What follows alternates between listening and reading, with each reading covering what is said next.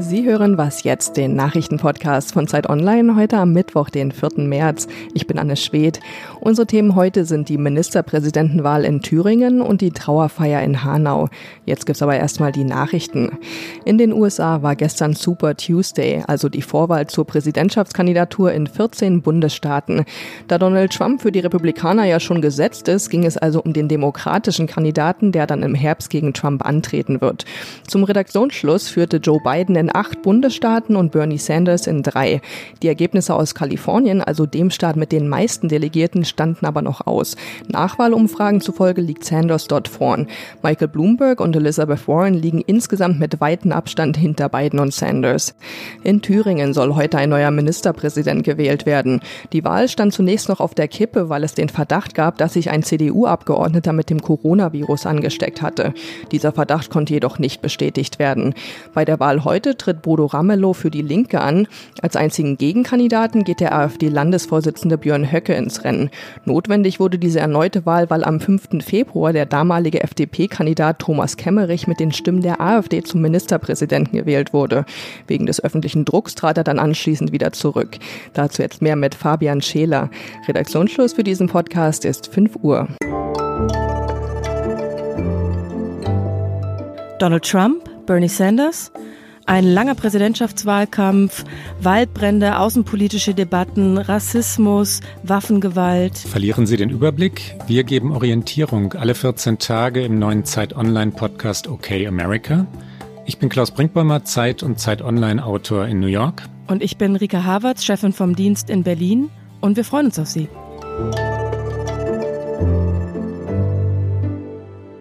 Hallo und herzlich willkommen zu Was jetzt? Mein Name ist Fabian Scheler. Heute findet sie nun statt, die Wahl des Ministerpräsidenten in Thüringen. Nochmal für alle, die den letzten Monat vielleicht ohne Internet und einem dunklen Keller äh, verbracht haben. Anfang Februar wurde völlig überraschend der FDP-Kandidat Thomas Kemmerich mit Stimmen von CDU und besonders brisant mit Stimmen der AfD zum Thüringer Ministerpräsidenten gewählt. Es folgte daraufhin eine ja, handfeste politische nationale Krise. Kemmerich trat bald wieder zurück. Die Bundes-CDU-Vorsitzende hat in der Folge dieser Ereignisse ebenfalls ihren Rückzug angekündigt. Und äh, die CDU ringt bis heute um den richtigen Umgang mit Linkspartei und AfD. Ja, und der linke Kandidat Bodo Ramelow, der bis zur Wahl Thüringen regierte, der hofft nun trotzdem auf eine Wiederwahl. Und wie genau er das machen will, darüber will ich reden mit Martin Debes. Er ist Chefreporter der Thüringer Allgemeinen und Autor für Zeit Online. Hallo Martin. Hallo Fabian. So, wir müssen in der Chronologie, glaube ich, jetzt einiges überspringen, aber wir wollen ja vor allem auf die Wahl blicken. Ähm, noch immer fehlen Bodo Ramelow vier Stimmen zur Mehrheit. Sein Gefühl aber sei ein gutes, sagt er selbst. Nur, woher sollen diese vier Stimmen kommen? Na, wenn es nach Bodo Ramelow geht, von der CDU. Von der FDP können sie wahrscheinlich nicht kommen, weil sie hat jedenfalls angekündigt, nicht an der Wahl teilzunehmen. Und die AfD, deren Stimmen ja Ramelow sowieso nicht will, stellt ihren eigenen äh, Landtagsfraktionsvorsitzenden äh, Björn Höcke auf und wird wohl auch geschlossen für ihn stimmen. Die CDU hat zwar auch angekündigt, Ramelow nicht aktiv, Zitat, äh, zu wählen, aber die Wahl ist ja geheim. Wir reden schon über die CDU. Alles guckt auf die CDU. Ähm, die Bundesparteibeschlüsse, die verbieten ja eine Wahl äh, des linken Ramelow eigentlich. Äh, du hast es gerade schon selber gesagt. Was wird die CDU machen? Was glaubst du? Also erstmal ist in Thüringen auch jeder Landtagsabgeordnete äh, laut Verfassung am Ende nur seinem Gewissen verpflichtet. Irgendein Bundesparteitagsbeschluss ist für ihn natürlich nicht bindend, schon gar nicht in der geheimen Wahl. Außerdem wurden ja alle Landtagsabgeordneten erst vor einem halben Jahr gewählt. Das heißt, äh, sie wissen gar nicht, ob sie bei schnellen Neuwahlen wieder im Landtag sitzen. Das ist alles sehr ungewiss für sie und äh, im Zweifel könnten sie sich bei einer geheimen Wahl doch für ihre eigene äh, politische Existenz entscheiden. Zumal der Deal zwischen Rot-Rot-Grün und CDU lautet ja, dass erst gut einem Jahr das Parlament neu gewählt wird. Wird Ramelow aber nicht gewählt, ist das alles hinfällig. Dann würden Linke, SPD und Grüne den Antrag auf sofortige Neuwahlen stellen und die CDU müsste wohl zustimmen und würde wahrscheinlich dann die Landtagswahl krachen verlieren. Das sagen zumindest die Umfragen. Besonders interessant wird auch die Rolle der AfD sein, einfach weil sie sich beim letzten Mal so, ich nenne es jetzt mal positiv, unorthodox verhalten hat, ähm, weil sie ja im dritten Wahlgang zwar einen Kandidaten aufgestellt hat, den dann aber nicht gewählt hat, sondern stattdessen eben den FDP-Mann Kemmerich. Ähm, jetzt hat sie aber ihren Landesvorsitzenden und eine der stärksten Figuren dieser Partei, äh, Björn Höcke, zur Wahl gestellt. Ähm, warum wiederholt sich das Spiel der vergangenen Wahl nicht? Ja, erstmal sind die Voraussetzungen andere, weil es gibt keinen bürgerlichen Kandidaten. Das heißt, eine einfache Wiederholung des Spiels ist nicht möglich. Außerdem, das hat die AfD selber gesagt, muss man jetzt nicht glauben, äh, ist aber durchaus nachvollziehbar, hat sie nicht wieder einen parteilosen Kandidaten gefunden, der sich verbrennen lassen will. Ähm, außerdem ist das Überraschungsmoment hier weg für alle. Die sind alle jetzt im Landtag gewarnt. Trotzdem kann die AfD natürlich Spiele spielen. Das heißt, äh, Ramelow, wenn er im ersten Wahlgang nicht gewählt ist, kann nicht einfach die Wahl abbrechen, indem er nicht wieder kandidiert, sondern wenn Höcke im Spiel bleibt, muss er auch weiter antreten, nämlich im dritten Wahlgang zählt er nur noch die einfache Mehrheit und dann wäre zum Beispiel ein Einzelkandidat auch mit mehr Nein als Ja-Stimmen gewählt. Das ist so eine Besonderheit der Thüringer Verfassung. Ähm, und deswegen äh, sind noch viele Überraschungen möglich, auch in diesem, in diesem, in diesem Wahlvorgang. Wir sind gespannt und erwarten feinstes Politiktheater in Erfurt. Im April 2021, Martin hat es gerade schon gesagt, wird es dann äh, Neuwahlen geben. Der Ministerpräsident, der wird also ein Jahr im Amt sein. Äh, danke dir für diese Einschätzungen, Martin. Gerne.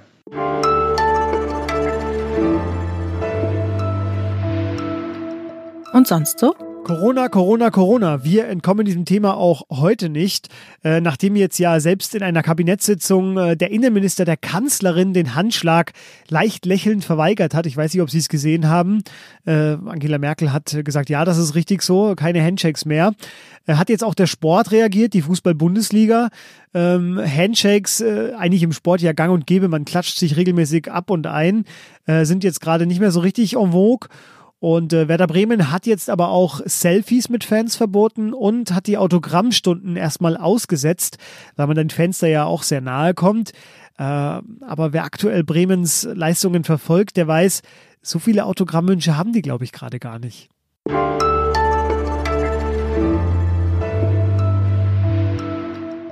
In Hanau werden heute unter anderem Bundeskanzlerin Angela Merkel und Bundespräsident Frank-Walter Steinmeier erwartet.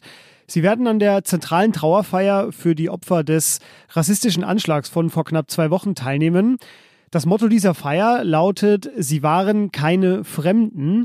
Und es wird darum gehen, welchen Ton Deutschlands höchste Repräsentanten für die Opfer finden werden. Und der Buchautor Andreas Meyer, der ist im, in der gleichen Region aufgewachsen wie der Attentäter. Und er erinnert sich an eine Kindheit, die von Rassismus geprägt war. Und darüber will ich jetzt mit ihm sprechen. Hallo, Herr Meyer. Hallo, ich grüße Sie. Sie haben äh, einen Text für Zeit Online geschrieben, in dem Sie ein ganz bestimmtes Klima schildern, in dem Sie, also in der Region, in der Sie aufgewachsen sind und auch offenbar der Hanauer Attentäter groß geworden sind. Ähm, geben Sie mir da mal ein Beispiel. Warum war das von Rassismus geprägt? Ich finde es interessant, dass ich äh, neun Jahre älter als der Attentäter ja noch aus den ähnlichen Strukturen komme. Wir hatten früher, also wenn man das Wort Ausländer überhaupt verwenden will, wir hatten früher in unserer Jahrgangsstufe auf der Grundschule gerade mal zwei Leute, die als ja, Ausländer bezeichnet wurden, also die aus dem Ausland kamen. Es war ein Italiener im Übrigen, der genauso fremd war wie die andere, das war nämlich eine Rumänin. Äh, wir hatten, ähm, das weiß ich auch noch, wir hatten mal türkische Mieter bei uns in einem natürlich ziemlich maroden Gebäude, das unserer Familie gehört hat. Und immer wenn diese, wenn irgendeiner der türkischen Mieter vor unserer Haustür stand, hieß es, macht nicht auf, da draußen stehen die Türken vor der Tür. Und wenn man mit solchen Bildern aufwächst, muss man sich natürlich später erstmal ein bisschen davon trennen.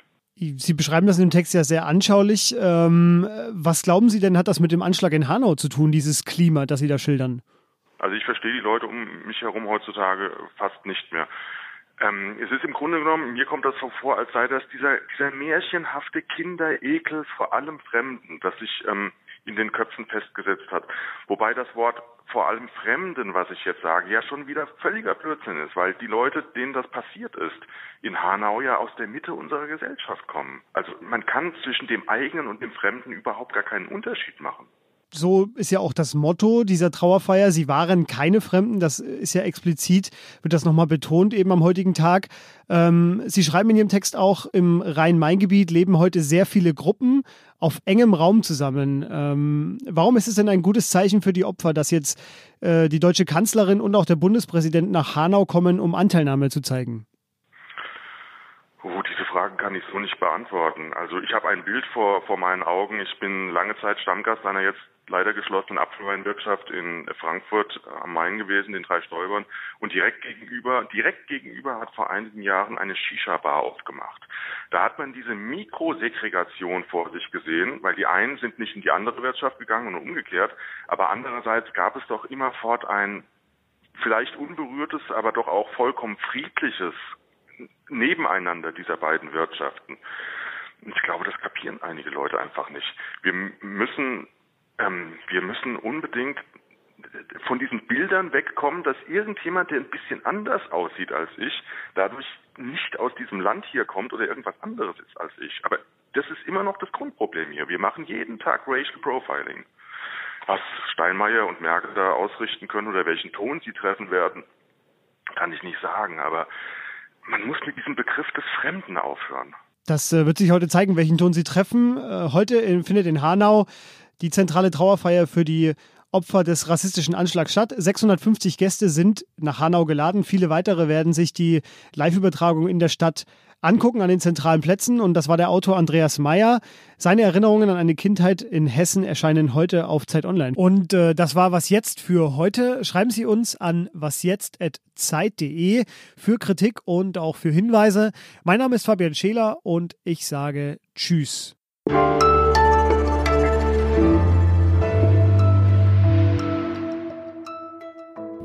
Aus unterschiedlichen Communities. Hanau ist die Stadt der Migration. Hanau ist unsere Stadt. Ich bin Hanauerin, wir sind Hanauerin. Wir haben das mit aufgebaut, das Leben hier, diese Gesellschaft, der viel in dieser Stadt. Unsere Stadt ist vielfältig und unsere Stadt wurde angegriffen. Wir wurden angegriffen. Wir sind zur Zielscheibe gemacht worden.